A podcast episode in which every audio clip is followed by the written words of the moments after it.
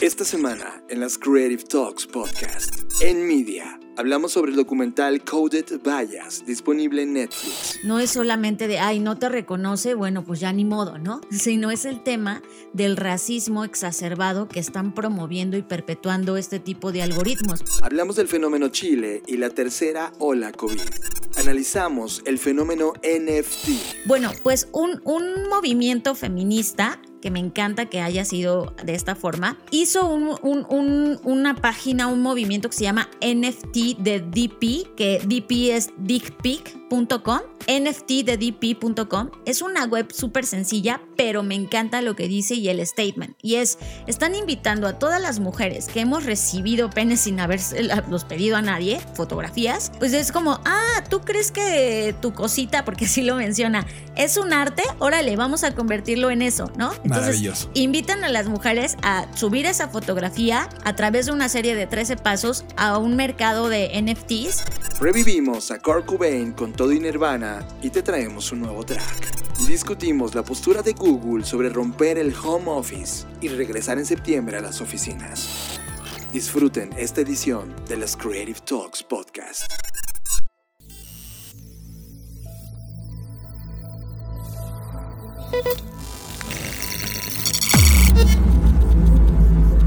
Black Creative Intelligence presenta. Escuchas. Escuchas. Escuchas un podcast de Dixo. Escuchas Creative Talks. Creative Talks. El podcast donde hablamos de creatividad, futuro, innovación, medios, disrupción y emprendimiento. Con Fernanda Rocha y John Black. Por Dixo. La productora de podcast más importante de habla hispana. Por Dixo. Y nuestras líneas de tiempo una vez más han colisionado. Bienvenido a este podcast llamado Creative Talks Podcast, donde hablamos de diseño, creatividad, innovación, negocios y futuro.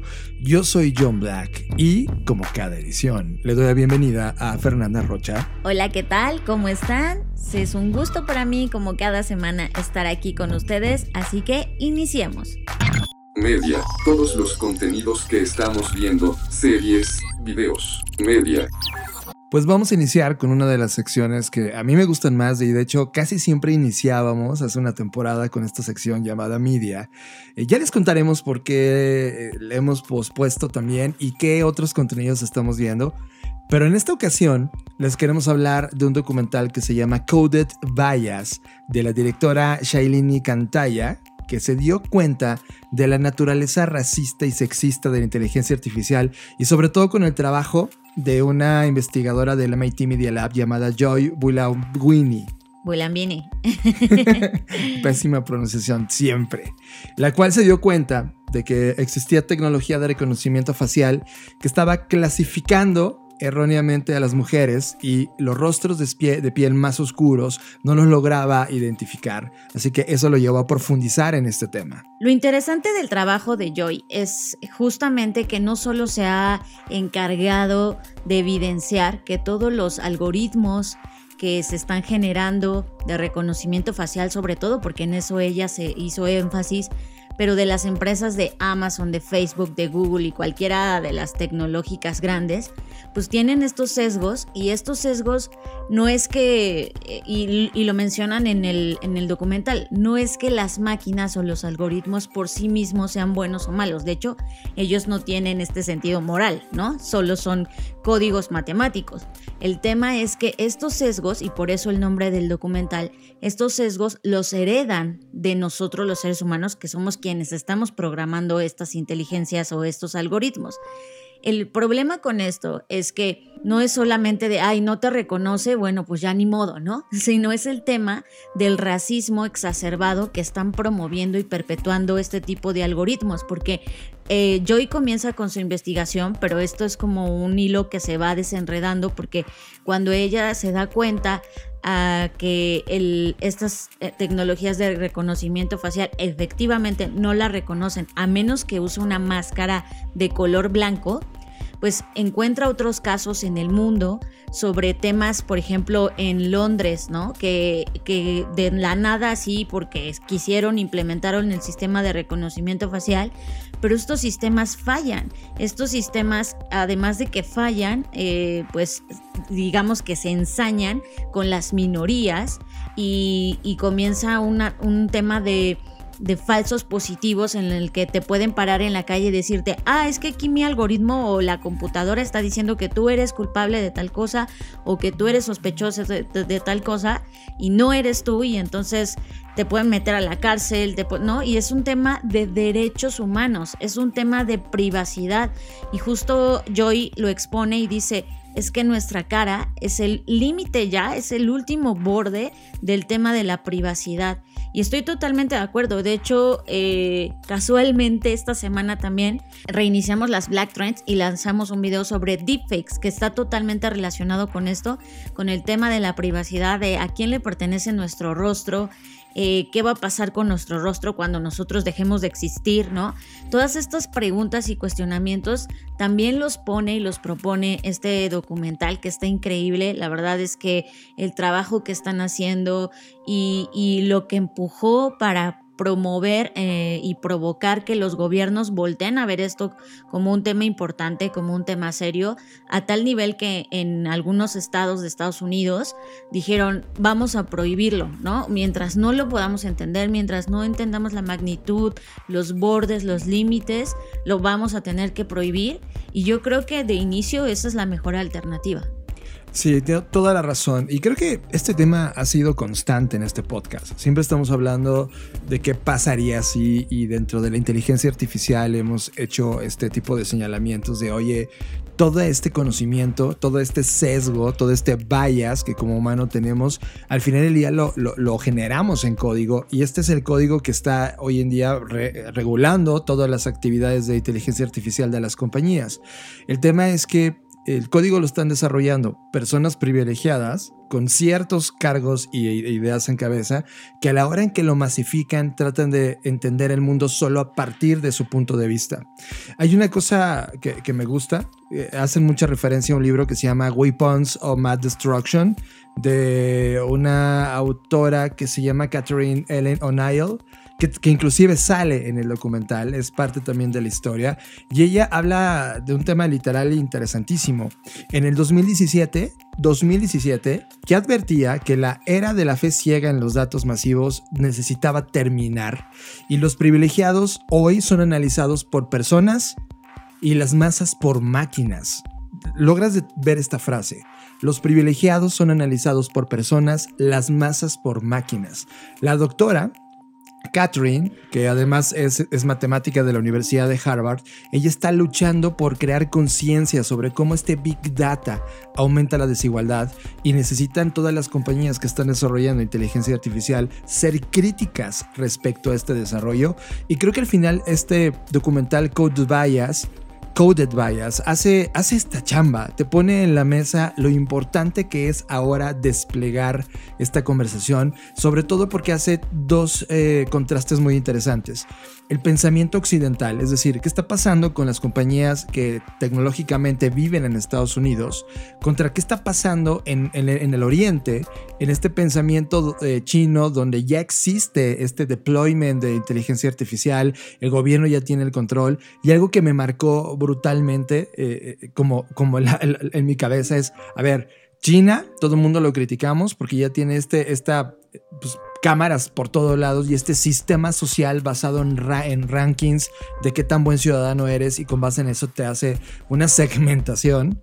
Y tienes Estados Unidos donde pasa exactamente lo mismo, solo que no es transparente. esa frase me, me impactó. Sí, esta frase la menciona Amy Webb, que es una futurista que pues trabaja en muchísimos temas, pero uno de sus fuertes es la parte de la tecnología y justo ella sale también en el documental y dice, oigan, la única diferencia es que eh, pues China lo hace de manera pública, ¿no? Un ciudadano chino sabe que es monitoreado, sabe que es supervisado, sabe que va a ser segmentado, sabe que tiene que cuidar a sus amistades, a sus familiares, porque lo que ellos hagan o dejen de hacer reincide o afecta en su score social que tiene digital pero la gente que está en Estados Unidos le pasa exactamente lo mismo. La diferencia es que no lo sabe. Y ese es, es para mí el punto, el punto crucial de las cosas que debemos de poner en la mesa y sobre lo que tenemos que luchar y empujar. El tema es eh, si qué tipo de sociedad queremos en la que tú estés monitoreado 24/7 y es como, pues no es que lo quieras, ya lo estás con tus pantallas y justo una, parte del documental hablan, los algoritmos están decidiendo tu realidad. El tema es que tú no te das cuenta y crees que tú eres el, el que eres libre y bajo tu libre albedrío estás decidiendo esa realidad, pero en realidad no es así.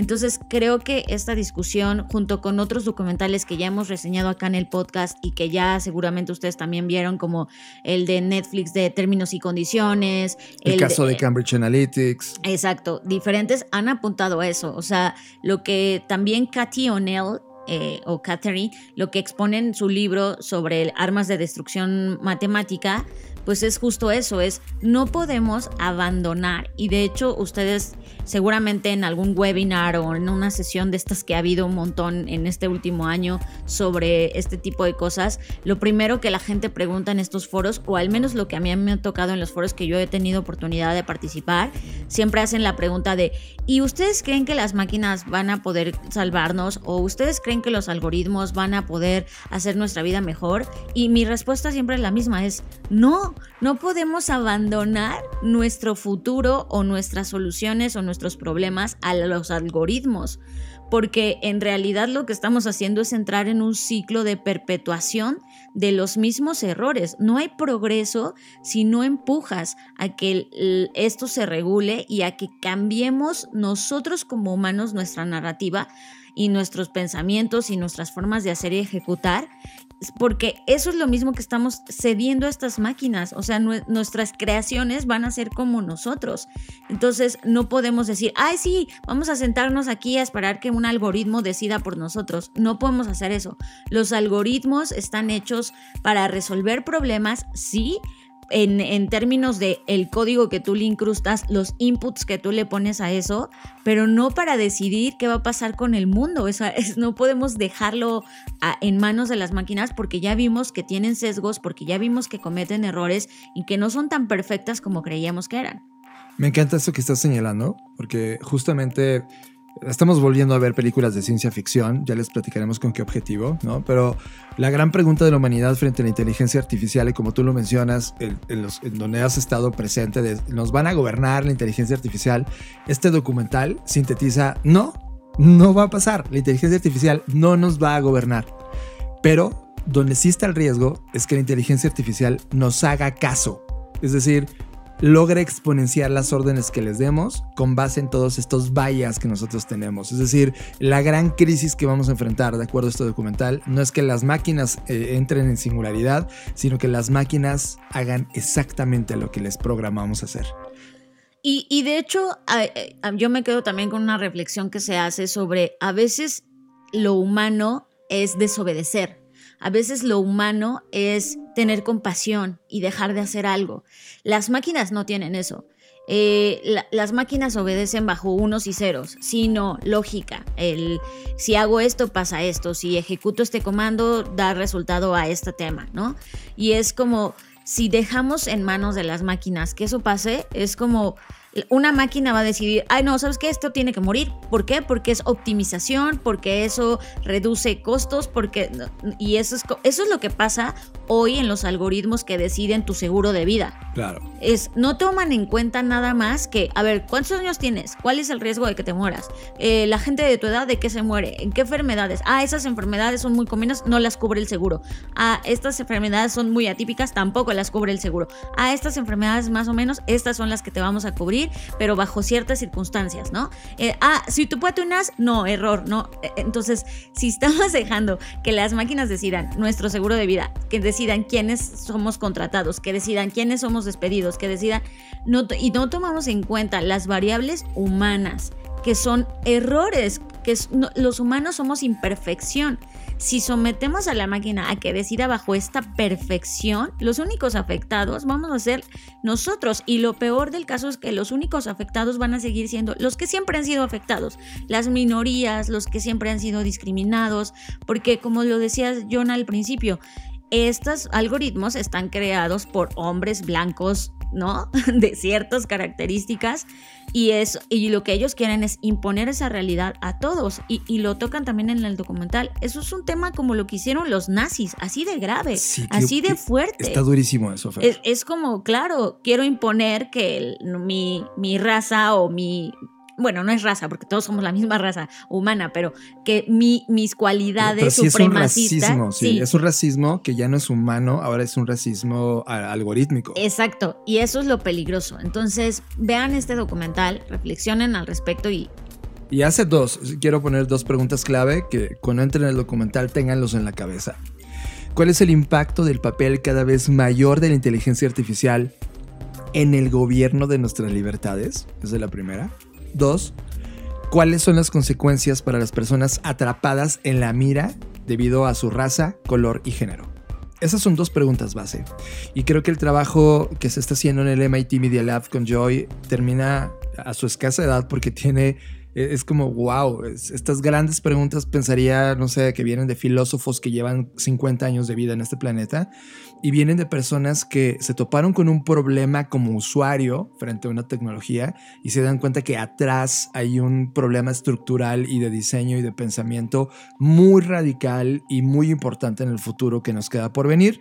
Véanlo en Netflix, le repetimos el nombre, Coded Bias en verdad eh, les va, a parecer, les va a parecer fundamental y una pieza de contenido importante para las cosas por venir. Tenemos a Omar Mendoza, que fue por él que nos enteramos de este documental. Desde hace mucho tiempo le hemos dado carta abierta a la tecnología en aras de que nos resuelva muchos problemas o simplifique muchísimos trabajos y que vamos a encontrar muchas eh, soluciones a diferentes cosas con las que nos enfrentamos el día a día. Pero lo cierto también es que se ha vuelto un arma una herramienta de la cual con muy poca ética se ha comenzado a hacer uso de ella, ¿no? Y parte del documental, por ejemplo, eh, ejemplifica esta parte del reconocimiento facial y cómo esto, eh, sin ser una herramienta depurada, se comienza a utilizar como si fuera la versión final y esto pues, comienza a generar estos sesgos. Y estos sesgos pues, pueden significar que un profesor no sea contratado, que una persona no se le pueda dar un crédito o simplemente pensémoslo ahorita bajo el contexto que estamos viviendo ahorita que una persona no pudiera recibir la atención médica correspondiente, ¿no?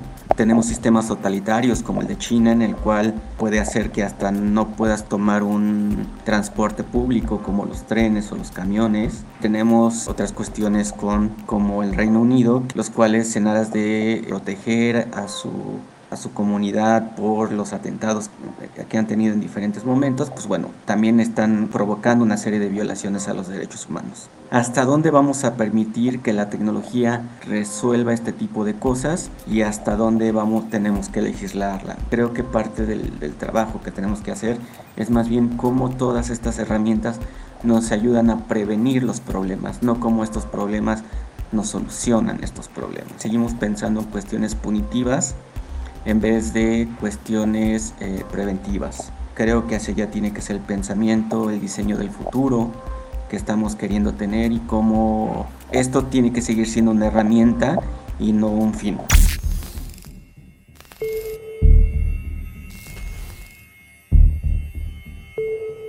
During my first semester at MIT, I got computer vision software that was supposed to track my face. It didn't work until I put on this white mask. I'm thinking, all right, what's going on here? Is it the lighting conditions? Is it the angle at which I'm looking at the camera? Or is there something more? That's when I started looking into issues of bias that can creep into technology. Our ideas about technology that we think are normal are actually ideas that come from a very small and homogeneous group of people. Vast amounts of data at incredible speeds. Everybody has unconscious biases, and people embed their own biases into technology. this kid got stopped as a result of facial recognition misidentification, and then used that as justification to search you. This is an innocent child. Racism is becoming mechanized. Systemic issues are only going to be hardwired into new technologies. It's not just face classification, it's any data centric technology. Every day, we are all being scored. Who gets hired? Who gets housing? I am making predictions for your life right now. The people who own the code deploy it on other people, and there is no accountability. Management at Atlantic Towers wanted to install the facial recognition software. Pretty much turn this place into Fort Knox. The technology is being rapidly adopted, and there are no safeguards. We are socially controlled in a way that we don't see. Technology that analyzes faces could be biased, but the company is pushing it anyway. What demographic is it most effective on? White men. Show me that it's going to be fair, that it's legal before you put it out. That's what we don't have yet. It's going to take people coming together, driving for justice in this age of automation.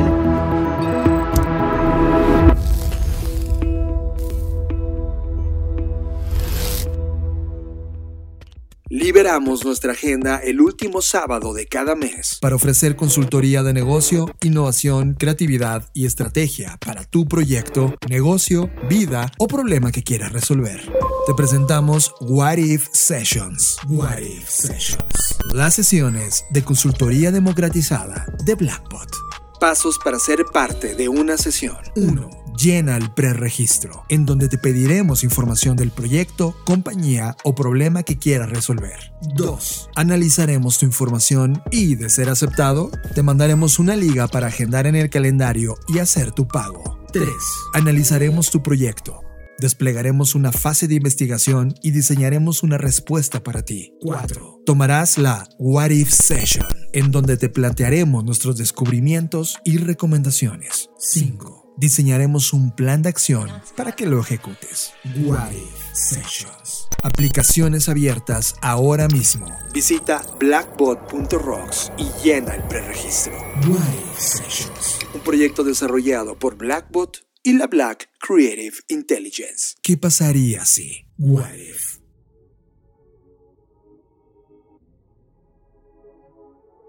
Cada vez que abordamos el tema del coronavirus en este podcast es porque hay una actualización importante en esta línea de tiempo.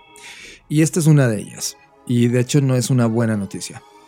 A pesar de que todo el mundo en esta línea del tiempo está tratando de poder esparcir la vacuna lo más pronto posible para poder alcanzar entre un 40 y 60% de la población vacunada eh, en este planeta, en esta nave llamada planeta Tierra, lo cierto es que los datos que tenemos hasta este momento y las estimaciones y proyecciones que hemos hecho en Blackbot, el escenario se está volviendo a un escenario de los peores que habíamos imaginado. Y vamos a poner solo una evidencia en la mesa. La evidencia es lo que está pasando hoy mismo en Chile. En Chile eh, nos había llevado en, este continente americano con una gran noticia. Latinoamérica. pero es un continente americano, pero en particular en la región Latinoamérica. Habíamos tenido una gran noticia porque es el país con mayor despliegue de, todos los que existen en América Latina de, la, distribución y aplicación de la vacuna. Pero hay que tomar una foto correcta. Chile solo tiene 19 millones de habitantes. 19 millones. O sea, si sumas la Ciudad de México y el Estado de México, somos 25 millones. Nada más con eso somos más, ¿no? Es muy difícil hablar de magnitudes, pero Chile estaba llegando ya al 45% de su, de su total de población vacunada con la primera vacuna. Cuando te das cuenta de otro país del mundo que lo logró y que, y que, ha sido ejemplo para todos, ha sido Israel, que tiene 9 millones de habitantes, también es un ejercicio muy pequeño, pero ellos ya tienen al día de hoy ya puesta la segunda dosis de Pfizer y tienen el 50% de su población ya con la segunda dosis, lo cual a todo el mundo pues, le ha llamado la atención porque ha sido uno de los casos que más rápido pudo frenar la propagación del virus fue uno de los países que lograron ser estrictos con las medidas contra COVID. Se quedaron en casa, utilizaron todos de manera estricta cubrebocas, etc. Y hoy es el, el país que tiene mayor tranquilidad respecto a lo que está ocurriendo en difusión o distribución del coronavirus entre su población. Pero Chile no. Chile, a pesar de tener esta población vacunada, no tuvo y está atravesando la tercera ola que inclusive Disculpen ustedes el, ruido. Estamos grabando en, un, en la Ciudad de México. Esto no es una casa, es un departamento. Y los ruidos de la vida misma del departamento, pues entran, así que nos disculpamos por eso, así que no, no, no nos vamos a parar. Lo interesante es que nosotros tenemos a un estudiante de la Black School que se llama Rodrigo Salazar, que a lo largo de las sesiones que tuvimos con él de las clases nos dejaba ver qué estaba ocurriendo en Chile. Él es de Chile y gracias a él pudimos observar y entender un poco de lo que estaba ocurriendo en ese lugar. La conclusión del por qué hoy decidimos hablar de esto es la siguiente. Cuando llegaron a la primera vacuna, y ojo, Chile tiene dos vacunas distribuyendo, la de Pfizer y la Sinovac. La escuela, más bien la Universidad de Chile, entendió, hizo un análisis de qué significaba el nivel de protección de la vacuna. Cuando tienes una vacuna que tiene dos sesiones, pero solo te pones la primera, al menos la sesión, la dosis de Sinovac, solo tiene un 3% de efectividad durante los siguientes 28 días. Sí, escucharon bien, 3% de efectividad en los primeros 28 días. ¿Qué pasó?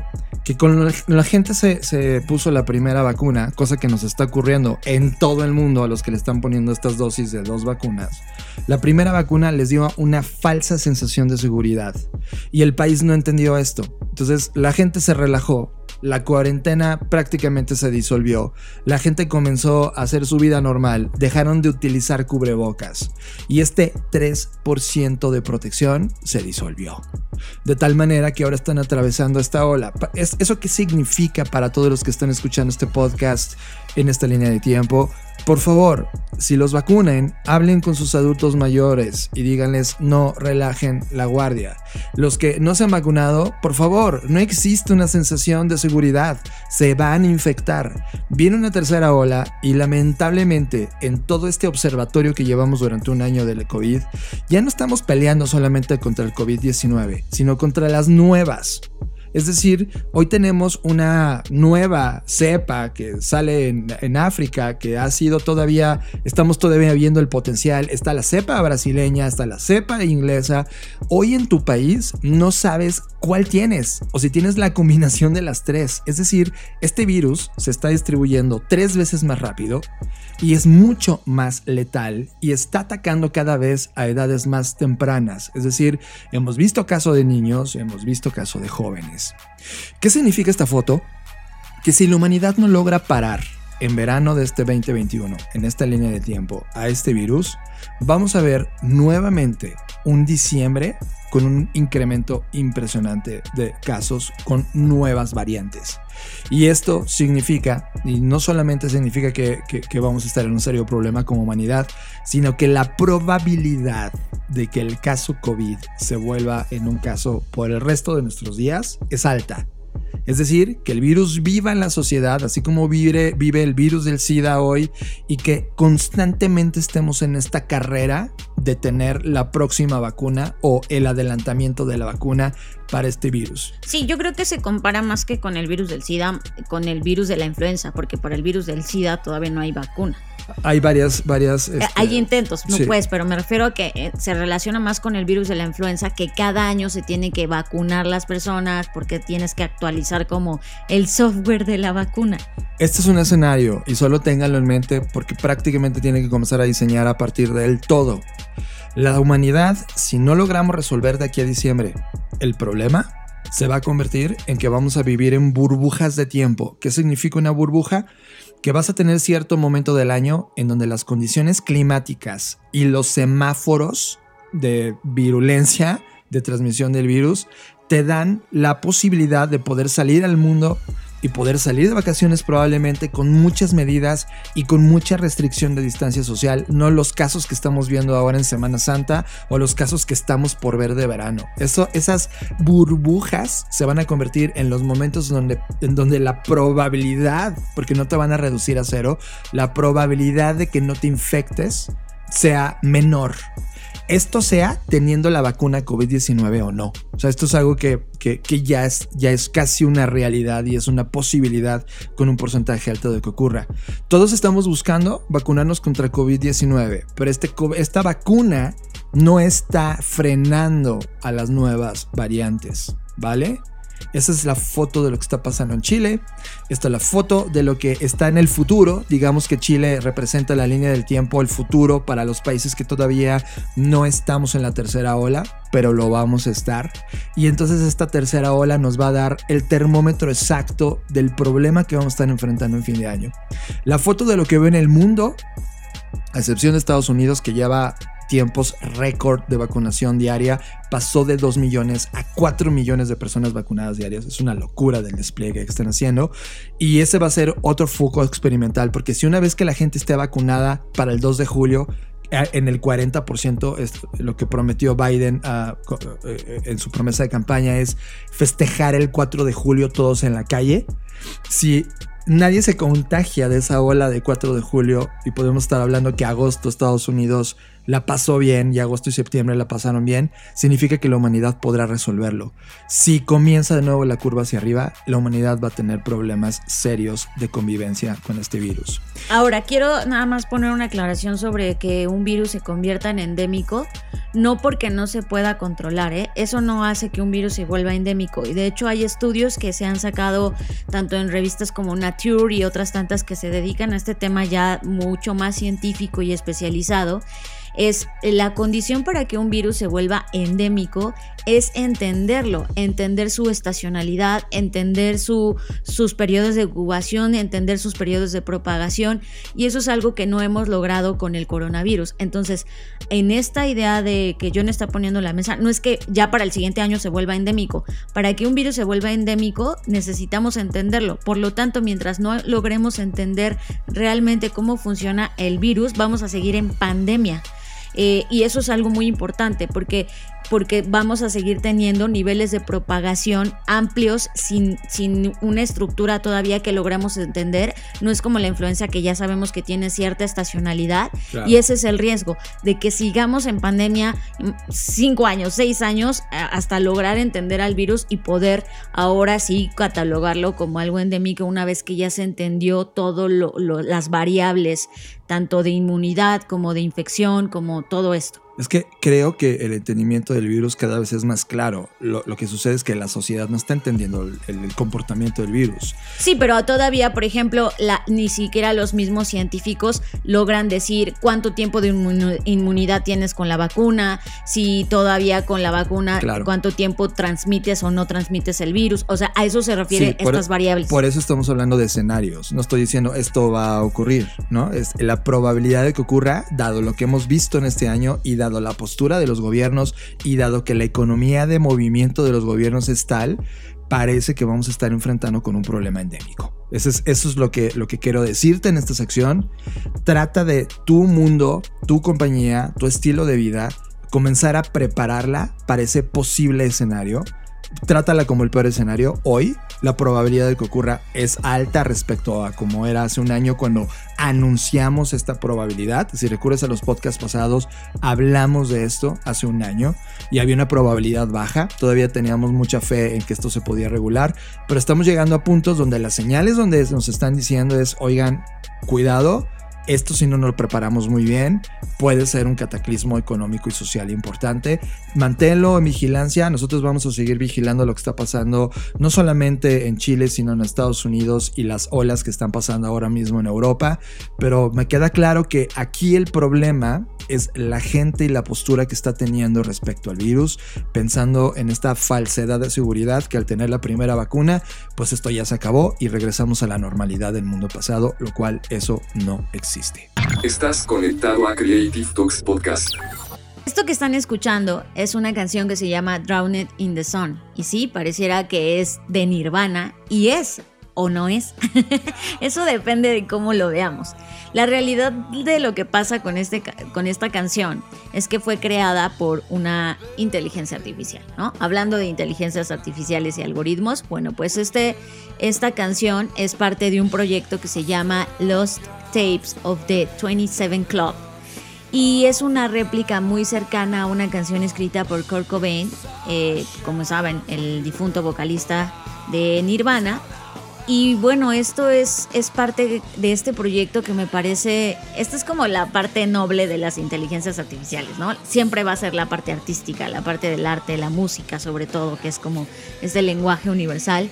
Y, está increíble, está increíble que, este, que esta iniciativa, que fue creada por Over the Bridge, que es una organización canadiense que apoya a la comunidad de músicos y miembros de la industria musical, pues ha, ha, ha hecho, ¿no? por, apoyar a todos estos músicos que han luchado con enfermedades mentales, que han tenido problemas. Y este proyecto conforma un álbum que hasta el momento cuenta con cuatro canciones que han sido realizadas a través de software de inteligencia artificial. Además de esto que están escuchando de Nirvana, se ha creado el, estilo de Amy Winehouse, de Doors, de Jimi Hendrix, con sencillos que pues, tienen diferentes nombres, ya ustedes cuando los busquen ya los encontrarán. Y bueno, eh, pues ustedes saben que el Club de los 27 son estas leyendas de la música que lo que tienen en común es que fallecieron a la edad de 27 años debido a sus trastornos mentales. Entonces, bueno, eh, esta, esta iniciativa está haciendo este tipo de trabajos, este tipo de músicas, pues uno para concientizar este tema de las enfermedades mentales, de los trastornos, del abuso y uso de sustancias. Eh, y, me parece algo súper noble, me parece algo muy interesante.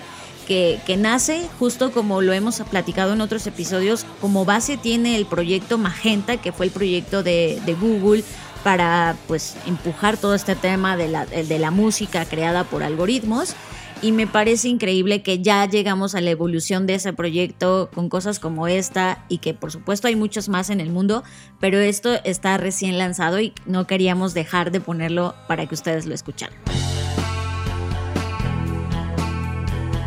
Estás escuchando Creative Talks Podcast.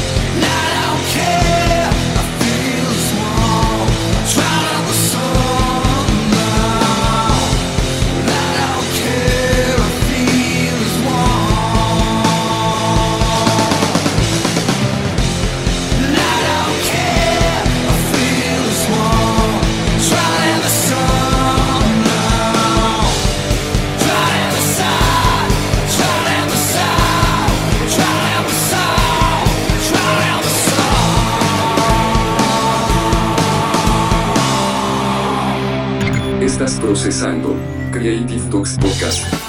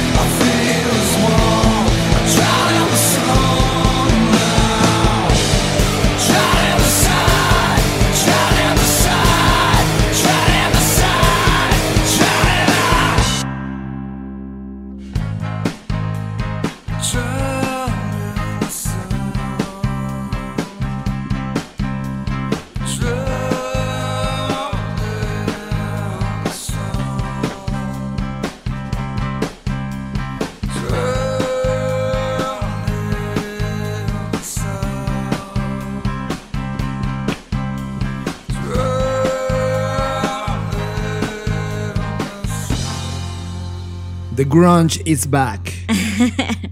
No, me encanta, me encantó el proyecto. Ahora pasamos al tema de la semana. Tema de la semana. Este es el tema que nos robó totalmente la atención. Tema de la semana. Nos tardamos prácticamente 25 días en escribir un artículo en la Black Creative Intelligence. Como saben, es nuestra plataforma donde estamos publicando temas de innovación, diseño, nuevos negocios, creatividad, todo lo que tiene que ver con este pensamiento que hemos eh, madurado y actualizado en Blackbot está puesto ahí, en la Black Creative Intelligence. La página es blackci.rocks y el artículo se llama Entendiendo al NFT y que lo acompaña además con otros otros artículos como eh, Entendiendo al Bitcoin, etcétera, y teniendo todo este fenómeno de blockchain. En verdad, vayan a leerlo a fondo. Es un artículo que va a ser su mejor inversión en muchas décadas respecto a lo que probablemente ocurra y esto que les digo probablemente es altísimo. Hoy voy a hablar solo a grosso modo del NFT porque el NFT lo van a estar escuchando de manera masiva en medios de comunicación, lo van a estar escuchando en programas de radio, lo van a estar eh, escuchando por todos lados y la primera advertencia que les digo es por favor no lo aborden a partir del dinero fácil que ese es el primer approach que le hacen no solamente los bitcoins, sino a estos temas de blockchain. Es como, ah, puedo hacer dinero fácil aquí, ¡pum! Y todos los güeyes que están en, esta, en este mundo generando y buscando la oportunidad de hacer dinero fácil, llegan de manera oportunista, eh, democratizan de manera incorrecta lo que estaba sucediendo y luego se van y se mueven, se mueven a otro movimiento fácil. Pero ¿qué es lo que sí realmente está ocurriendo? Voy a poner una analogía. ¿Te acuerdas? Probablemente tú no naciste en esa época porque eres más joven que yo, pero hubo un momento cuando había una consola que se masificó, que se llamaba Atari, era una consola de videojuegos, y el Atari marcó un hito en la generación de finales de los 70s, inicios de los 80s, al entender que se estaba construyendo una industria llamada industria de los videojuegos, donde la tecnología y la computación estaban fusionándose para crear una nueva industria de entretenimiento. La gente que jugó con un Sega después se dio cuenta de la evolución. La gente que tuvo un Atari y entendió hacia dónde se movía todo esto, la verdad, hoy, en esta línea del tiempo del 2021, la industria llamada videojuegos es enorme casi tres veces más grande que Hollywood, da empleos millonarios y el contenido generado es exquisito. Ese momento, cuando sale el Atari, es exactamente lo que le está pasando al, NFT. Es decir, un momento precario, larvario, donde tenemos el primer hit masivo después de tener eh, varios años de análisis detrás, varias personas que han evangelizado sobre el pensamiento detrás de blockchain y estos activos criptográficos, hasta que ocurre un fenómeno que a mí me emocionó mucho cuando hicimos el análisis y a ti más, Fer, cuando analizamos el caso de los CryptoKitties. Les voy a platicar cómo funciona los CryptoKitties y cuando entiendan esto van a entender todo lo que hay alrededor del mundo del arte y el NFT y luego hacia dónde se mueve. ¿Te acuerdas? Cuando tú coleccionabas, o más bien jugabas con estos aparatitos Tamagotchis. Tú tuviste uno, Fer, no te hagas, tú tuviste un Tamagotchi. Sí, totalmente, claro que sí, y, verlo ahí, alimentarlo y preocuparte porque se te iba a morir y las angustias que te hacía pasar, sí, claro que lo tuve. Los que no conocieron el Tamagotchi porque nacieron después de los 2000 era como un llavero, ¿no? Con una pantallita en blanco y negro. Era un huevito con pantallita de esas que no tienen color todavía, que son como solo pixelitos. Ajá. Y, pixelitos porque no era tampoco de, alta resolución, ¿no? Es como eran píxeles. Y dentro de esos píxeles formaban criaturas. Y las criaturas desde que eran un huevito y nacían y eran babies, entonces te decían, quiero comer, ¿no? Y tú les dabas de comer y los dormías. Y tenías que apretar botoncitos de la interfase para que tuvieras vivo a este animalito digital. Y como todo animalito digital, cuando los descuidas, se muere, ¿no? Entonces fue un boom, fue un movimiento pop en su momento, fue todo el mundo queríamos uno de esos huevitos para tener un animalito digital y venga. Esto lo uso de referencia porque cuando hablo de los crypto, CryptoKitties pasó exactamente igual, solo que en lugar de tener un huevito de Bandai, la compañía que los hacía, ¿no? Ahora era un pedazo de gatito, es decir, tenías un gatito en una pantalla ¿no? Imagínate tu computadora, tu laptop, donde estuvieras eh, comprando este gatito y este gatito lo ibas cuidando ¿no? Me recuerda mucho también Nintendo tuvo un videojuego también donde tenías gatitos que cuidabas. Con esto mismo, con esta misma idea. Pero lo interesante es que si tú comprabas dos gatitos, imagínate que dos, los tenías que comprar, no eran gratis, ¿eh? Estos dos gatitos, las cualidades de cada uno de ellos te llamaron tanto la atención que entre ellos se podían mezclar y crear un tercer gatito con la mezcla de los dos anteriores, lo cual empezaba a crear mashups increíbles. Aquí pongo un paréntesis. Mashup es una de las palabras que utilizamos en Blackbot, en Fer y yo durante toda nuestra carrera, porque el mashup como pensamiento es la base de la creatividad de nuestros días. Los libros como Austin Kleon ya venían diciendo fórmulas como 1 más 1 es igual a 3. Justamente estos CryptoKitties le daban total referencia a este mashup, a este 1 más 1 igual a 3. Y resulta que este 3, este gatito resultado, era tan extraño y tan único y tan cool que todavía provocaba mayor sensación y lo más interesante es que podrías tú meterlo en el mercado de transacciones para que alguien lo pudiera comprar, lo cual se creó una economía. No solamente comprabas gatitos, sino los los, además de cuidarlos, los criabas. Los criabas. Sí, pues esa es la palabra. Es un mercado en el que cuidas y crías gatitos y los vendes y todos quieren tener el gatito más único del universo. Así es. Ahora lo interesante, ojo, aquí pongo un gran statement. Era que esta, este uniqueness, esta unicidad, singularidad. Singularidad de tu gatito, ¿no? Alguien, o sea, la verdad, tú le tomabas una foto y lo podías subir a internet y se podía hacer hiper famoso y todo el mundo copiaba y descargaba la foto por 4 millones de personas, se vuelve un meme, tu gatito es increíble, pero el único propietario eres tú. Esto quiero que lo tengas en la cabeza. Y de hecho hay un podcast que te quiero, eh, para, para poder ampliar esta conversación, hay un podcast que se llama Conectando Puntos con Luis Armando Jiménez Bravo, donde justamente explica el fenómeno del NFT y la propiedad intelectual. Cierro paréntesis. Ve y escúchalo. Estás escuchando Conectando, Puntos con Luis Armando Jiménez Bravo. Esta propiedad de tu gatito hacía que el valor de tu gatito aumentara mientras mayor uniqueness tendría, pero mayor masividad y conocimiento tendría. O sea, te das cuenta de la ecuación. Es como un gatito increíble, mucha fama, mucho uniqueness, pero tú eres el único dueño. Cuando lo metes en el mercado, tú puedes transferir, esa propiedad porque lo estás vendiendo o inclusive en tu caso, revendiendo. Alguien que ya compró muchos gatitos y los quiere inclusive ver como negocio, revendía estos uniqueness. Lo cual generó toda una economía increíble tokenizada. Y utilizaban el NFT como el método tecnológico para poder cuidar la propiedad de ese gatito que todo mundo entendiera dentro de la red que tú eras el dueño o quien comprara el gatito y utilizaban el contrato inteligente o los smart contracts dentro de la programación de blockchain para hacer válida esa transacción y cuidar esa transacción y con el tiempo tener valor. Estos datos que te estoy dando, evidentemente los profundizamos eh, literal en el artículo, nos metemos a fondo en, en el entendimiento, pero esto abrió toda una economía de qué significaba un archivo digital. Cuando las personas dicen, oye, ¿por qué eh, esta red de gatitos genera 20 millones de dólares en semanas? Pues porque provocaron uniqueness, el valor creado de la gente que estaba jugando con los gatitos. Los gatitos eran tan cool, tan únicos. Había un gatito astronauta increíble que yo lo compraría, ¿no? Es como, yo lo quiero, me encanta ese gatito, me representa. Eso es lo que genera valor. Cuando alguien habla de oro, y seguramente si yo te pongo un lingote de oro, tú vas a decir, güey, es mucho valor. El oro, el oro no vale nada. El valor de ese oro es un acuerdo social de alguien que dijo, esta cosa vale porque hay muy poco en el mundo. O sea, uniqueness.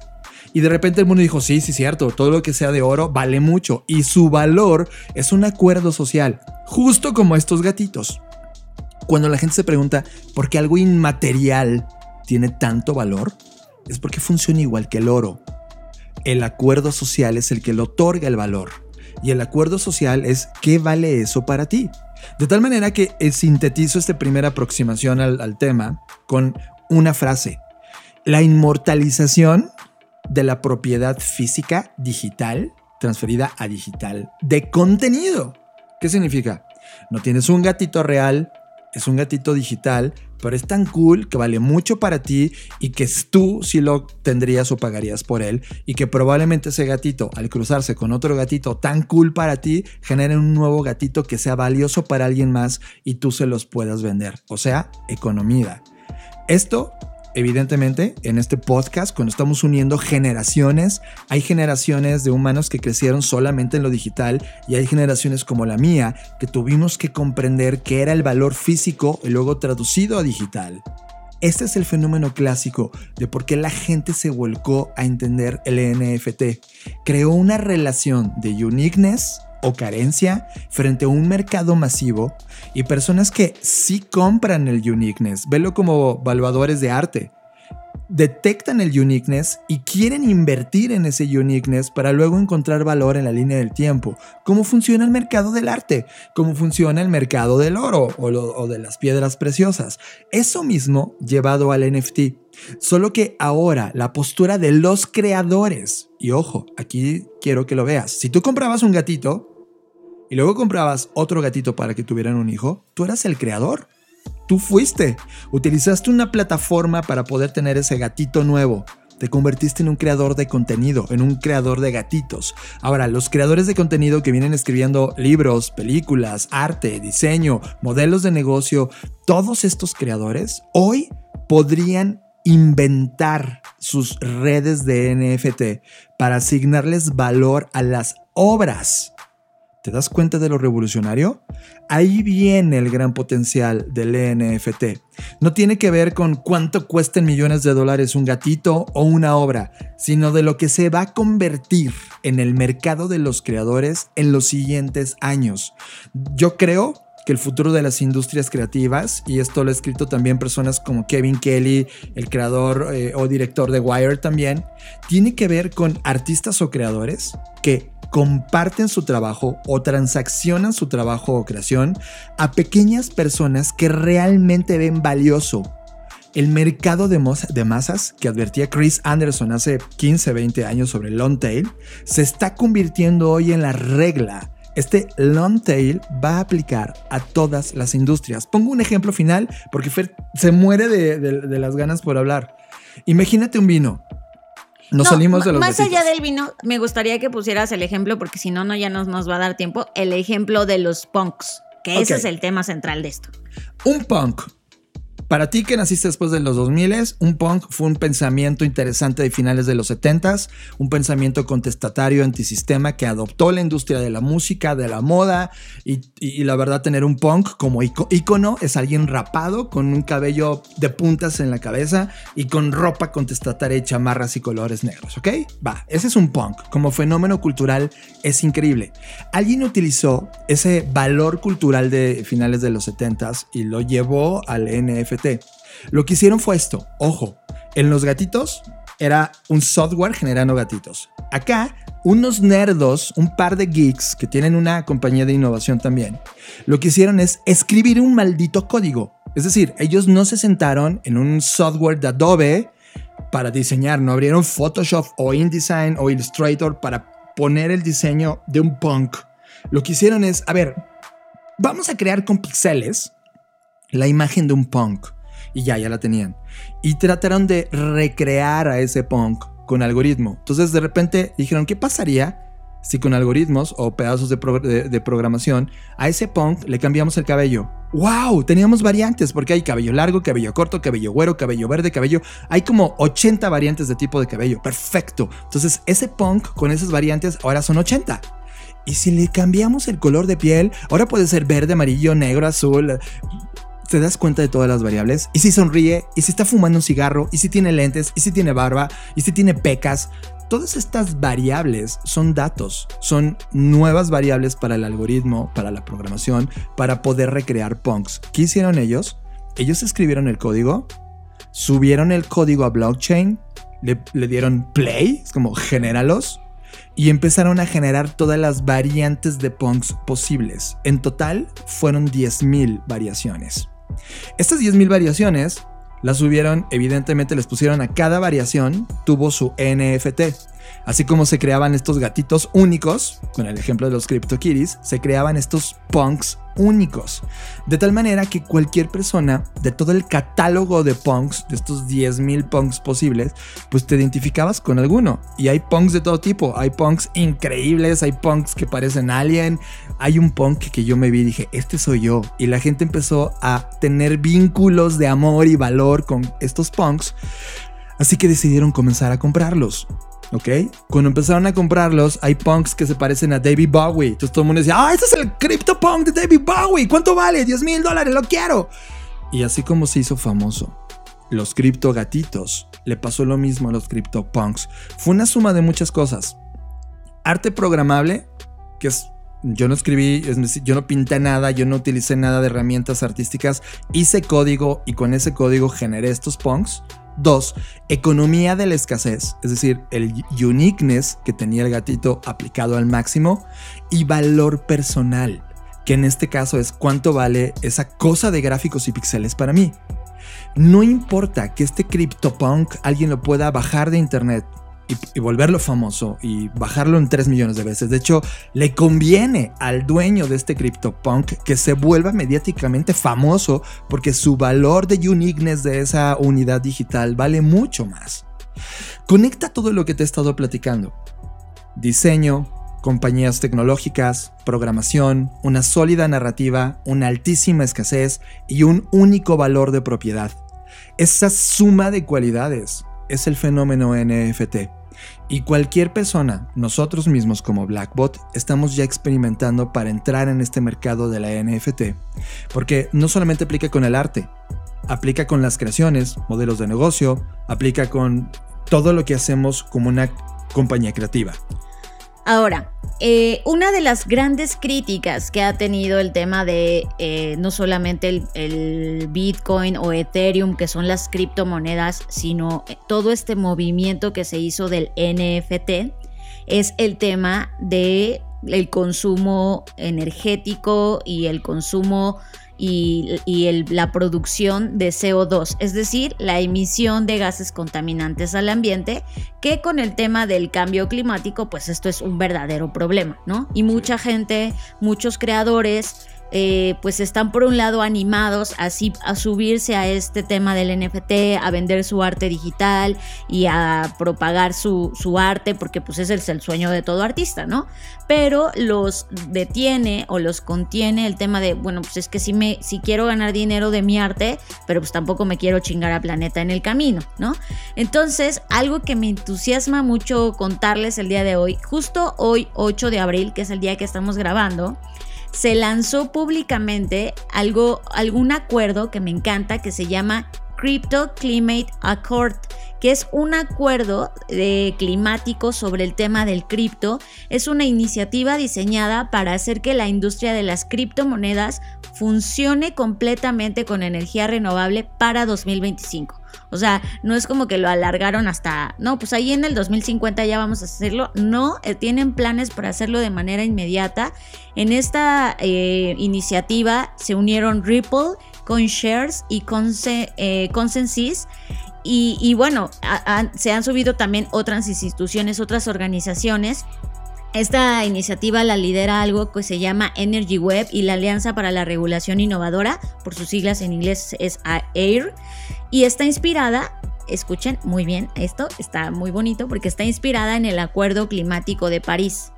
Entonces, todo esto eh, pues eh, es con el objetivo de lograr emisiones netas cero para toda la industria, incluida la eliminación de todas las emisiones históricas para 2040. Es decir, el, tema de lo que les decía del 2025 es que las criptomonedas funcionen completamente con energía renovable y para 2040 que haya una eliminación de todas las emisiones históricas. Fantásticas noticias, Fer. Entonces, además de esto, eh, busca desarrollar un estándar de contabilidad de código abierto para medir las emisiones para que los adopten los actores de la industria.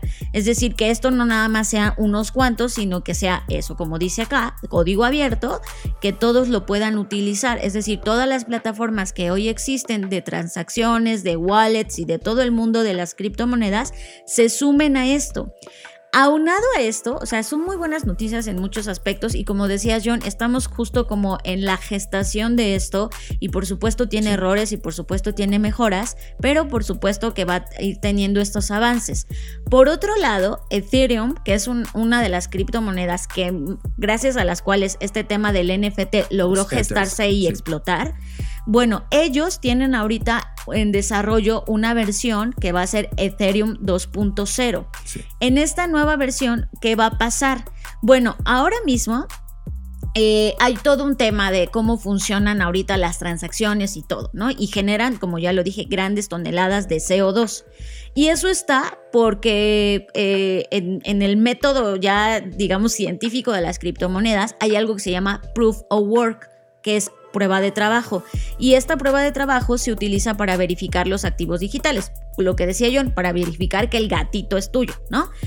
Pero esto este, pues, es lo que más genera contaminación. Entonces, en esta nueva versión de Ethereum 2.0, lo que va a hacer es que van a introducir un proceso que se llama Proof of Stake, que es prueba de participación con lo que van a reducir las emisiones y, este, y van, a, van a poder eh, hacerlo más óptimo. Por lo tanto, en consecuencia, va a haber una reducción de la energía que se emplea. En algunos casos, supondría solo el 1% de lo que hoy se consume. O sea, lo van a reducir a tal nivel que solo se va a usar 1% de lo que hoy se utiliza, de lo que hoy se consume, de lo que hoy consumen esos activos digitales. Esto también es parte de, luchar contra este tema pues, de, las emisiones de carbono y de la huella de carbono. Además, hay otro movimiento, o sea, están pasando muchas cosas en este aspecto. Hay otro movimiento que se llama Blockchain for Climate Foundation y ellos tienen una misión muy clara y es poner las cadenas de bloques al servicio de los objetivos del Acuerdo de París. Es decir, ellos lo que quieren hacer es, eh, hicieron un estándar, pusieron, están poniendo en marcha ahora mismo un estándar que se llama BITMO, por sus siglas en inglés es Blockchain Internationally Transferred Mitigation Outcomes, donde cada token equivale a una tonelada de CO2. Así, los países y las compañías interesadas en reducir su huella de carbono podrían comprar uno de estos NFTs que se traduciría con una acción climática o en un bono equivalente. Entonces, con este tipo de acciones eh, se puede combatir la controversia climática que ha generado todo este tema de los NFTs.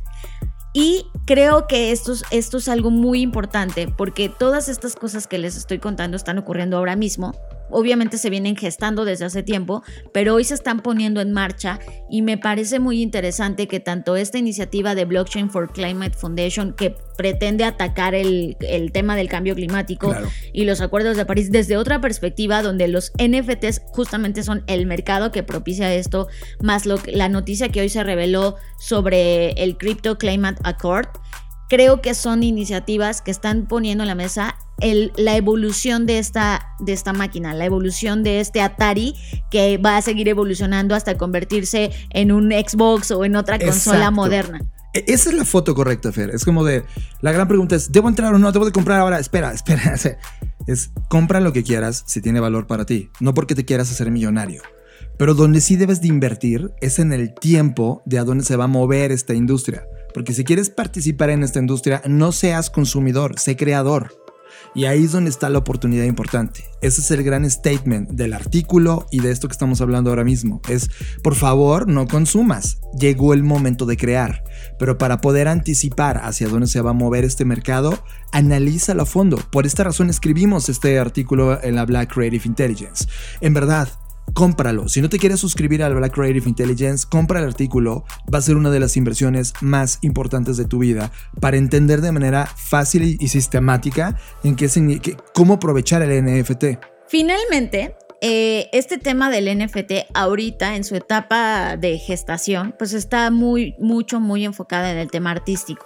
Y aquí hay una gran discusión sobre, pero pues qué es arte y por qué algunas piezas que solo son un pantone de color rojo se han vendido en millones de dólares. Bueno, eso ya es como una percepción de cada quien de lo que perciba como arte o perciba valioso. Y ahí no nos vamos a meter porque es una discusión sin fin. O sea, lo que es valioso para mí puede que no sea valioso para ti y en eso nunca nos vamos a poner de acuerdo. En lo que sí nos podemos poner de acuerdo es en iniciativas a través de las criptomonedas que ayudan o reducen a problemas actuales como lo es, por ejemplo, y aquí las mujeres me van a entender muy bien, ¿cuántas veces no has recibido una fotografía de un pene que no pediste? Sí, creo que a todas nos ha pasado, o sea, es como, estoy enojada nada más de acordarme, ¿no? Bueno, pues un, un movimiento feminista, que me encanta que haya sido de esta forma, hizo una página, un movimiento que se llama NFT de DP, que DP es dickpic.com. NFTdedp.com es una web súper sencilla, pero me encanta lo que dice y el statement. Y es, están invitando a todas las mujeres que hemos recibido penes sin haberlos pedido a nadie, fotografías, pues es como, ah, ¿tú crees que tu cosita, porque sí lo menciona, es un arte? Órale, vamos a convertirlo en eso, ¿no? Entonces, invitan a las mujeres a subir esa fotografía a través de una serie de 13 pasos a un mercado de NFTs eh, que se llama... Em, en español es mar abierto, pero eso es en inglés, este, sí, no sé qué, sí, OpenSea. y entonces, eh, tú, tú como mujer dices, ok, voy a subirlo y entonces entre más se, establezca un precio y entre más suba, pues tú ganas porque eso se va a tu wallet, que te invitan a crear un wallet en Ethereum. Y si tú eres de estos pervertidos que han mandado un, pene y, te das cuenta que estás, se está haciendo famoso porque pareciera que eso es lo que querías, pues es como, eh, quieres que lo bajen de la red y tú dices, no, ya, ya no lo voy a volver a hacer, perdónenme, ya quiero que lo bajen. Bueno, pues que adivina qué, tienes que pagar por tu propio pene, de, por tu propia fotografía. Paga por tu error. Lo cual me parece un hackeo sensacional, ¿no? y es como, es creativo, es contestatario, es, es, y además, la verdad, yo siento justicia porque es como, güey, ¿qué onda con esto? ¿No? Y eso es un problema chiquito, pero puede, puede resolver más cosas. Hay otras, eh, seguramente has escuchado hablar de Pussy Riot, que es este movimiento también. Eh, han hecho también cosas increíbles dentro del NFT. Hay movimientos artísticos, hay movimientos de teatro, hay movimientos de performance en donde exhiben ciertos temas eh, pues que hoy estamos viviendo como falta de oportunidades como la desigualdad, como la falta de inclusión, que están resolviendo y evidenciando a través de estos movimientos y a través de todo esto que se está generando del NFT. O sea, por un lado está lo frívolo, ¿no? Y lo, y lo burdo y lo... Es que como los CryptoKitties, es que como un gatito va a valer... Bueno, sí, está eso, pero también hay otras cosas emergiendo y creo que en esas cosas que están emergiendo son las en las que debemos de poner atención porque son las que verdaderamente pueden provocar soluciones globales y soluciones que realmente generen cambios, cambios culturales, que eso es lo que realmente necesitamos, usar la tecnología en favor de provocar cambios positivos y no como lo decíamos en, el, en, el, en la sección pasada, de seguir empujando nuestros mismos sesgos. De nada sirve el pensamiento creativo si no tenemos una hipótesis de innovación. Solucione los problemas, que mejoren las cosas existentes o que eleven la experiencia. Te presentamos el curso de Introducción a la Innovación, en donde conocerás las bases del pensamiento de innovación en un mundo en constante cambio y disrupción. Y te invitaremos a crear tu primera hipótesis de innovación gracias a la Blackbot Innovation Cards. Introducción a la Innovación. Es una probada gratuita de lo que hacemos educativamente en Black School, la plataforma educativa especializada en innovación, negocios, creatividad, diseño y futuro. Introducción a la Innovación. Black School. ¿Qué pasaría si? What Para cerrar este podcast, Fer, tú y yo sabemos que tenemos una postura importante sobre la colaboración fuera del mundo físico. Es decir, eh, Blackbot no tiene una oficina física. Blackbot is everywhere. Y este pensamiento que producto de la pandemia se vieron obligadas las compañías a hacer, es decir, pues ni modo, a utilizar Zoom, a utilizar herramientas digitales para seguir colaborando, ha recibido un golpe bajo durísimo, importante. Y es una foto que tenemos que tomar y quería pasar estos 10 minutos analizando. Google, que advirtió en julio del 2020 que no iba a regresar a oficinas hasta julio del 2021, pues ahora en la línea del tiempo que estamos en abril, le volvieron a preguntar a Google, oye Google, ¿qué opinas de regresar ya en julio 2021?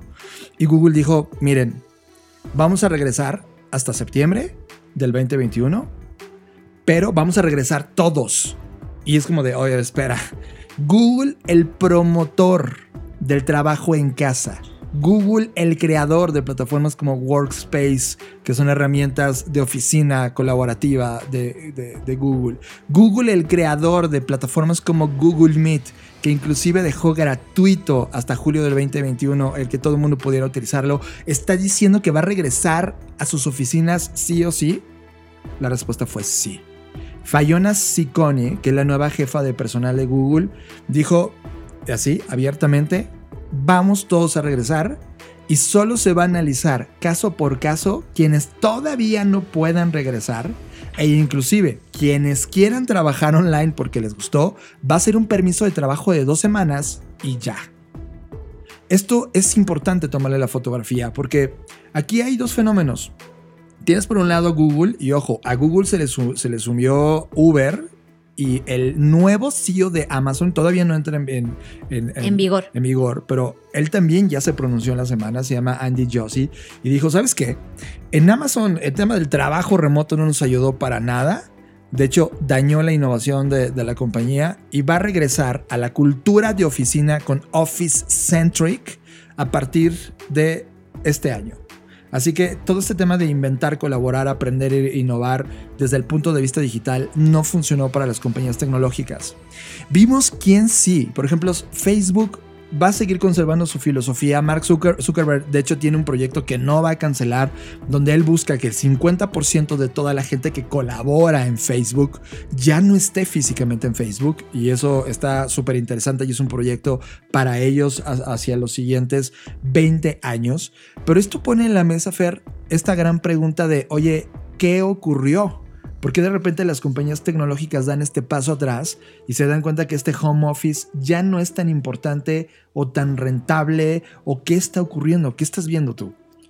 Pues mira, esto lo quiero complementar antes de mi- emitir mi opinión con algo que declaró Microsoft, que es otra de las compañías tecnológicas que ha venido trabajando en este tema del trabajo remoto. Y ah, ellos habían empujado el tema o el concepto del, del modelo híbrido o del modelo flexible, que es, ok, no vamos a regresar al 100%, es decir, tú puedes trabajar, si trabajas cinco días, pues de esos cinco días te vienes tres días a la oficina y dos días estás en tu casa y es como, en, en- en términos coloquiales mexicanos, ahí te la vas campechaneando, ¿no? Pero el tema es que ellos al hacer una investigación y preguntarse si estamos listos para el trabajo híbrido, pues justo descubrieron que no, que no estamos listos ni para eso, que no estuvimos listos ni para el trabajo remoto y que seguimos sin estar listos porque lo- todo lo hemos hecho sobre la marcha, no, no ha habido una planificación, una transición, una adecuación correcta y pues todo ha ido pues eh, siendo generado a través de lo que vamos entendiendo sobre el trabajo remoto todos y adecuándonos, adaptando tu casa, trabajando en tu escritorio, en tu comedor o en donde hayas podido trabajar, ¿no? Entonces, a raíz de todas estas situaciones, eh, ellos descubrieron datos horribles, o sea, datos que de verdad me preocuparon. Uno, que el aumento de, de mensajes que se envían eh, de trabajo entre las 6 de la noche y las 12 de la noche aumentaron en un 52%. Es- esto quiere decir que la gente está trabajando más de lo que trabajaba y que se está saturando más de lo que se saturaba cuando iba a la oficina. Porque cuando iba a la oficina menos decía, bueno, ya me voy, aquí dejo el trabajo, ya me voy a mi casa y pues mañana le sigo. Pero ahora no, es como continuo y, y los mismos jefes no respetan los horarios. Es como les escriben a las 6 de la tarde, a las 7, a las 8, a las 9, a las 10, a las 11 y a las 12 y es como, oye, no, eso no está bien, ¿no? Por otro lado, los únicos que se la están pasando increíble en este tema del trabajo remoto son los jefes. Y ellos comentaron en esta investigación de, no, yo estoy muy bien, yo me siento muy próspero, muy tranquilo. Sí, güey, porque te, te fuiste a tu casa en Cuernavaca o te fuiste a tu casa en Dubai o donde sea que la tenías y allá estás bien a gusto, conectado, trabajándote eh, ahí en tu computadora, en la playita o donde sea que estés, mientras quien está haciendo el trabajo duro, el trabajo rudo, el trabajo del día a día, el trabajo de la carga, son todos tus demás colaboradores que están jerárquicamente eh, pues debajo de ti y que ellos ahora son los que absorbieron tu trabajo porque tú te das el lujo de decir, bueno, nada más voy a conectarme de 9 a 11 y luego ahí se ven, ¿no? Y todo lo demás lo tienen que resolver ellos. Entonces la gente que está en los mandos medios y, y de ahí hacia abajo se siente por el contrario de que los jefes están increíbles, ellos se sienten que están peor que nunca, ellos se sienten saturados, quemados, cansados, agotados y es justamente el, lo que pone en la mesa, esta desigualdad de experiencias. Seguimos con el tema de la desigualdad, ¿no? Donde los únicos beneficiados son los que están en los eslabones o en los mandos más altos y los demás sienten que las empresas les están haciendo trabajar demasiado, que ya no pueden más, que incluso han tenido nuevas enfermedades de estrés, de ansiedad, de, de, temas, pues trastornos mentales a raíz de todo este estrés que están sufriendo. Entonces, con lo que tú decías sobre el tema de Google más esto, creo que el, el tema está en, en, la falta de planeación. Es decir, todo, como bien lo menciona en, esta, eh, en este tema de Microsoft, todo ha sido a bote pronto, entonces ni estábamos adecuados por una cosa y nos va a pasar lo mismo de regreso, porque cuando regresemos y si estas grandes compañías dan este ejemplo, obviamente los demás van a decir, ay, pues si Google regresó, pues yo también, ¿no? Eh, viene el fenómeno de vuelta, ¿no? Entonces creo que el regresar otra vez nos va a poner en el tema de ay, es que cuando yo estaba en mi casa, pues sí trabajaba más, pero tenía esto, ¿no? O sea, vamos a empezar a extrañar y, o sea, eso nos pasa todo el tiempo y es porque no estamos haciendo las cosas de manera transitoria, sino de manera eh, reaccionaria, ¿no? De, ay, pues, ay, trabajo en casa, bueno, ya ni modo, trabaja en casa. Entonces, creo que el tema aquí es la planificación y sobre todo, como le hemos dicho nosotros, en, y lo decíamos desde el playbook que hicimos de ahora que hago, es hablar con tus em, eh, con los empleados. O sea, en este caso entiendo y no estoy justificando para nada que Google y Amazon estos pues las tienen la tienen más difícil porque son miles de empleados y organizar a toda esa estructura, o sea, no que no quisiera estar en sus zapatos. Pero creo que la oportunidad que tenemos empresas pequeñas es justamente que te puedes poner de acuerdo con tus colaboradores y hablar con ellos de qué método les ha funcionado mejor. Yo he leído comentarios en, en Twitter sobre todo porque es donde a veces la gente hace encuestas y en LinkedIn también de ¿a ti qué te gustaría? ¿Trabajo remoto? ¿Trabajo en la oficina o trabajo híbrido? Y la mayoría se ha ido por el modelo híbrido. Y yo sí creo que el modelo híbrido podría ayudar a resarcir el daño que según Google y Amazon se hizo por el tema de innovación, porque sí estamos de acuerdo que estar físicamente resuelve cosas de manera distinta, por supuesto, pero también eh, pues estar en tu casa pues te permite pues, estar en tu casa, ¿no? Que es, eso es un tema. Entonces creo que el, la oportunidad, insisto, que tenemos las compañías pequeñas es que podemos tener la opción de, de, hablar con nuestros empleados porque los conocemos, porque estamos cercanos a ellos, a diferencia de estos grandes corporativos en donde pues nada más eres ahí como que el, el empleado número 6454 y pues quién sabe cuáles son tus necesidades. ¿Sabes qué? Esta, esta, esta, es la misma foto que he visto curva tras curva tras curva cuando llega algo nuevo al mundo y se masifica. Y es herramienta contra cultura. Es decir, una pésima cultura laboral, cuando usas la herramienta, no mejora. La herramienta no te va a mejorar.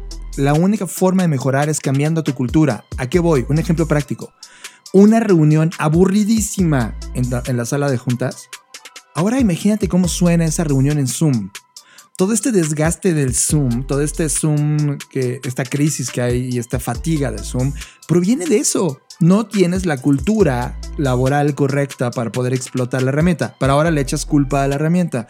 El mundo es increíble, en verdad, va, va a pasar así. Ahora hay un dato interesante del MIT que quiero poner en la mesa. El MIT hizo un análisis sobre qué significaba todo este ejercicio laboral y de trabajo. Y ellos dicen, ¿sabes qué? En el fondo sí hay un tema de inteligencia colectiva que está entrando en crisis. Y ellos se dieron cuenta que es muy importante para la inteligencia humana no solamente estar conectados, sino es un tema de empatía e interactuar con otros físicamente.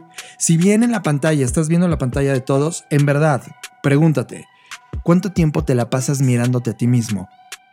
Ya, ya te diste cuenta, no eres empático. El 80% del tiempo te estás mirando el cómo luces tú, el cómo te ves tú, cómo te acomodas tú, la luz si está bien, bien para ti. No estás empatizando con nadie. En una reunión física no te estás viendo, estás viendo al otro. La, empatía se desarrolla más en este tipo de, de actividades y relaciones físicas. El MIT encontró este dato, esta relación de por qué la crisis del online en términos colaborativos puede no ser tan benéfica para la inteligencia colectiva.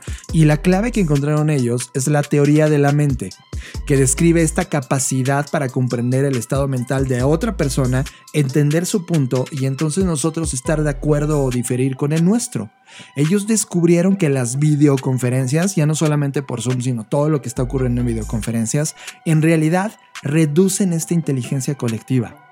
En el fondo, este movimiento de Google y de las compañías tecnológicas no tiene nada que ver con la herramienta per se. Tiene que ver con este bias cognitivo sobre la inteligencia y la posibilidad de conectar con otros para aumentar esta inteligencia colectiva. Creo que en el fondo es eso. No es la productividad, sí es la cultura laboral, y sí es este declive de la inteligencia colectiva. Ya estaremos eh, analizando más a fondo porque evidentemente en septiembre del 2021 cuando Google regrese va a provocar toda esta ola de los detractores de lo digital diciendo ya ven, se los dije. Sí, pero no están entendiendo los parámetros del por qué y dónde poner foco. Si tú eres una compañía totalmente digital y ya estás cómodo, desarrolla tu cultura laboral. Si eres una compañía que necesita esta inteligencia colectiva, Fer lo mencionó, el modelo híbrido es lo tuyo. Estás escuchando Creative Talks Podcast. Pues ya está. Hoy tuvimos bastantes temas, diversos temas que, ya habíamos querido hablar, pero no habíamos podido sintetizar porque es muy difícil hablar de temas tan profundos en tan poco tiempo, pero ya lo hicimos. Y solo quiero dejar antes de despedirnos una herramienta sobre el tema de la huella de carbono y lo que hablábamos el episodio pasado del documental de Seaspiracy, etc. Bueno, pues la BBC lanzó una herramienta eh, que te ayuda a calcular la huella de carbono que producen tu comida y tus bebidas favoritas. Eh, me parece interesante, es muy bonita, está muy bien diseñada, es fácil de utilizar. El, único tema es que pues, está en inglés, como muchas de estas herramientas pero creo que nos ayuda a tener una visibilidad de a, veces cosas que están invisibles, ¿no? Es como, ah, ya, ya tengo mi plato en mi mesa, pero no sé realmente de dónde vino, cómo vino. Eh, se llama Follow the Food, eh, como sigue la comida. Y es, es, un test muy facilito, muy bien este, hecho con iconitos. O sea, aunque no, ah, igual y no le entiendes al inglés, no hay problema porque pues, ahí están los dibujitos, entonces es muy, muy intuitivo y te permite ver qué cosas de las que estás consumiendo generan más emisión de carbono y creo que es muy interesante y complementa muy bien lo que hablábamos el episodio anterior. Así que pues ahí les dejo esta herramienta y como siempre ha sido un placer estar con ustedes. Yo soy Fernanda Rocha, a mí me pueden encontrar en redes sociales como Fernanda Roche, a Blackbot lo encuentran como arroba Blackbot Rocks y a Black School como arroba soy Black School. Recuerden que hemos estrenado nuevamente las Black Trends. Si nos seguían en YouTube, ya hay una nueva Black Trend y probablemente cada semana estaremos, o cada dos, dependiendo mucho del ritmo en el cual encajemos, con una nueva Black Trend. Así que bienvenidas las Black Trends, eh, disfrútenlas y por supuesto, por favor, métanse a la Black Creative Intelligence. Creo que los contenidos que están hoy en día en esta plataforma son exquisitos y te van a servir para tomar decisiones en el presente y rumbo al futuro. Yo soy John Black y me pueden encontrar en arroba Jonathan Álvarez en Twitter y en Instagram y ha sido un placer y como cada emisión decimos, nos vemos en el futuro. Dixo presentó. Dixo presentó. Creative Talks. El podcast en donde hablamos de creatividad, innovación, medios, disrupción y emprendimiento. Con Fernanda Rocha y John Black. Por Dixo, la productora de podcast más importante de habla hispana. Nos escuchamos en el futuro. Crypto Kitty, Crypto Kitty, brr, brr, brr.